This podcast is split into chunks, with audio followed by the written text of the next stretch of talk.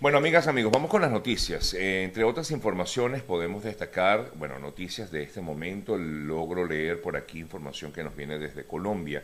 Bueno, lo publica la revista Semana, ya que en el día de ayer, disculpen, el juez Control de Garantías de Bogotá ordenó enviar a la cárcel a John Paulus, el presunto autor de la muerte de la DJ colombiana Valentina Tres Palacios como el único autor directo del asesinato de la joven, cuyo cuerpo fue hallado dentro de una maneta la madrugada del 23 de enero pasado en un contenedor de basuras ubicado en, en el barrio Versalles. Según eh, el juzgado, eh, considera que esta persona es un peligro para la sociedad y puede emprender la fuga, razón por la cual pues, se declara como tal, está detenido y quedará preso eh, mientras continúa la investigación en torno a la lamentable muerte de esta joven que ha sacudido, por cierto, no solamente a Colombia, sino a gran parte em, de la región.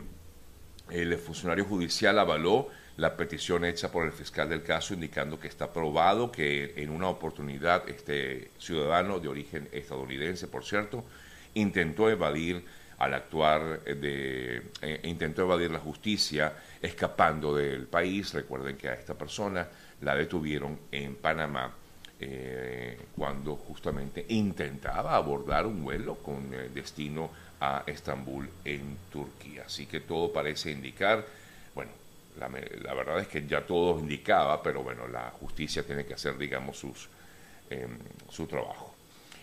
Otras informaciones, hay una noticia que está dando mucho de que hablar ahorita en estos momentos aquí en el país, en Estados Unidos. Estoy hablando de, una eh, situación que se estaría presentando con una especie de globo espía chino que estaría eh, supuestamente, bueno, se encuentra en teoría en el espacio aéreo.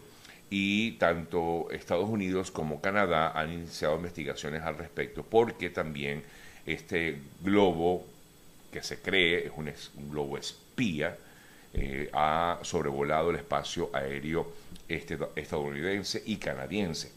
Eh, Canadá detectó este globo y eh, se ha detectado que es un globo de vigilancia. El Comando de Defensa Aeroespacial de América del Norte, integrado por Estados Unidos y Canadá, rastrea activamente los movimientos. Se desconoce la razón por la cual estaría en todo caso ese globo, eh, pero por supuesto genera muchísima preocupación y es en estos momentos objeto de vigilancia por parte de los cuerpos de seguridad tanto de Estados Unidos eh, como de Canadá. ¿Qué hay? ¿Qué busca en todo caso ese globo? Bueno, es lo que todos nos preguntamos justamente en relación con, con este tema. Al parecer no es la primera vez que un globo eh, chino está, mm, hace este tipo de acciones. Eh, pero este parece estar actuando de forma distinta a los anteriores, ¿no? Decía, o dicen algunos, eh, algunos eh, portales que hablan sobre este tema.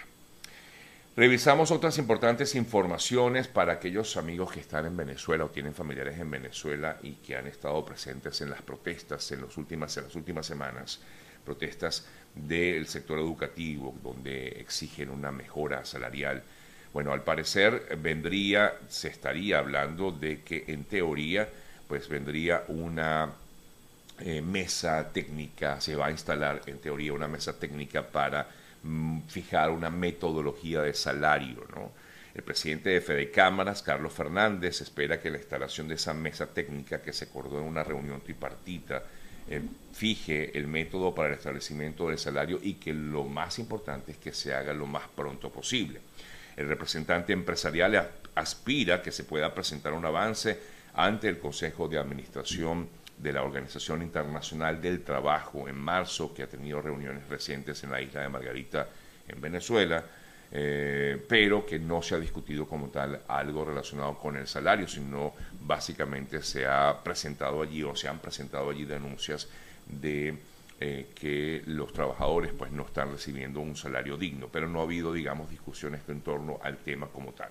Pero en esta oportunidad, como ya decía el representante del, eh, de Fede Cámaras, Carlos Fernández, espera que haya acuerdos, espera, ojalá haya algo de verdad para tratar de aliviar un poco la situación económica de muchos venezolanos, sobre todo de quienes pues trabajan eh, dignamente en el país, como hemos visto en estas protestas que se ha dado eh, en los últimos eh, días en Venezuela. Es Día Internacional del Abogado, me comenta por aquí la amiga Morela. Ah, sí, no lo sabía. Bueno, felicidades a los abogados en su día. día Internacional del Abogado. Bueno, si es así, felicidades a todos aquellos que están celebrando su día hoy, viernes 3 de febrero. Saludos a quienes están, más provecho para saludar a quienes se conectan aquí en el programa. Hay algunos bonitos comentarios de piropos y todo.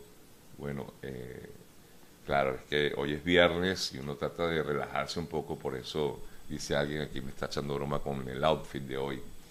Nada de chaqueta, no, hoy es viernes.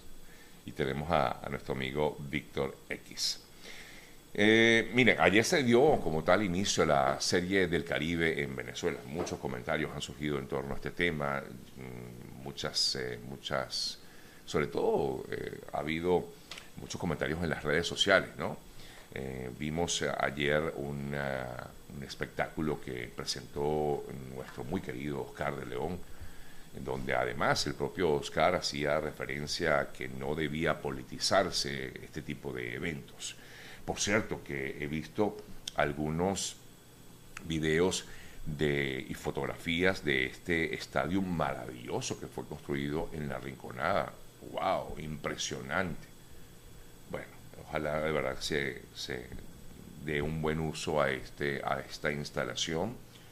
Pero impresionante, me, me, me, impactó ver un estadio grandísimo, creo que es el más grande de Latinoamérica de béisbol, ¿no? Eh, yo digo, wow, si con todos los problemas que en teoría tienen lograron hacerlo, mire, maravilloso por eso, ¿no? De verdad. Bueno, en fin. Eh, lo cierto de todo es que comenzó la Serie del Caribe, eh, así que em, les comento por encima, desde el punto de vista deportivo como tal, los Leones de Caracas, que son los Leones de Venezuela ahora, vencieron a Panamá cinco carreras por cero. Estoy leyendo aquí en informaciones relacionadas con eh, la serie del Caribe y para quienes le hacen seguimiento a ello. Eh, me voy a Perú, lamentablemente continúa siendo noticia Perú por las protestas que se generan en ese país. La Defensoría de esta nación confirmó la muerte de otra persona, lo que elevaría a 66 el número de fallecidos que se ha dado en Perú a raíz de estas protestas antigubernamentales en contra de la propia presidenta de ese país, Dina Boluarte, a quien le exigen su renuncia. Ella una vez más dijo en el día de ayer que no iba a renunciar, que su renuncia no estaba en juego. Ella una vez más dijo que eh, están tratando de solventar el problema de ver si logran como tal un adelanto de las elecciones, hay discusiones en el Congreso con respecto a ello, pero una vez más dijo que su gobierno se mantiene firme para defender la democracia en medio de estas constantes manifestaciones. Y por eso afirmaba una vez más que no iba a renunciar a su cargo. El embajador de, Estados Unidos para Venezuela, que aún no está en Venezuela, sino que se mantiene en Colombia, desmintió que Estados Unidos haya entregado mil millones de dólares a la oposición venezolana. Esto lo dijo a raíz de comentarios que han surgido luego de lo que habría sido este, este libro que publicó el eh, ex eh, secretario de Estado estadounidense Mike Pompeo. Según el embajador Story, ha advertido que pretenden politizar la ayuda humanitaria que ha sido entregada a Venezuela, o mejor dicho, en este caso a la oposición, y dijo que en, realidad desde el año 2017, estoy leyendo lo que dijo el señor Story, ¿no? Desde el año 2017 Estados Unidos ha dado 2,3 billones de dólares en apoyo a los venezolanos para contrarrestar la crisis humanitaria. Entiendo perfectamente que mucha gente se pregunta, ¿y dónde está ese dinero? ¿Dónde quedó? ¿En qué se usó? ¿Para qué se usó?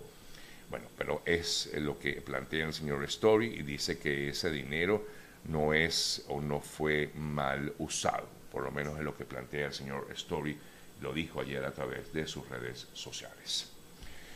En otras importantes eh, noticias destacadas en el día de ayer, hablando, sigo hablando un poco de Venezuela porque vi unos comentarios que hizo el gobernador del estado Zulia, Manuel Rosales, quien eh, durante mucho tiempo fue acérrimo, eh, bueno, se mostró muy a favor de las sanciones en contra del régimen venezolano. Ayer manifestaba que estaba en contra de las sanciones que se han impuesto contra el régimen de Venezuela y dijo, hemos sido categóricos en que hay que poner fin a las sanciones contra Venezuela, dijo él. El desastre y la situación que vive el país inició con un mal modelo político, económico, social, mal aplicado al país. Las sanciones, dijo, estoy leyendo textual lo que comentó el señor Rosales, han venido a asfixiar a la sociedad. Las sanciones y el bloqueo económico no son la solución manifestó Rosales en el día de ayer durante la presentación de mm, su memoria y cuenta ante la Asamblea Legislativa del Estado eh, Zulia.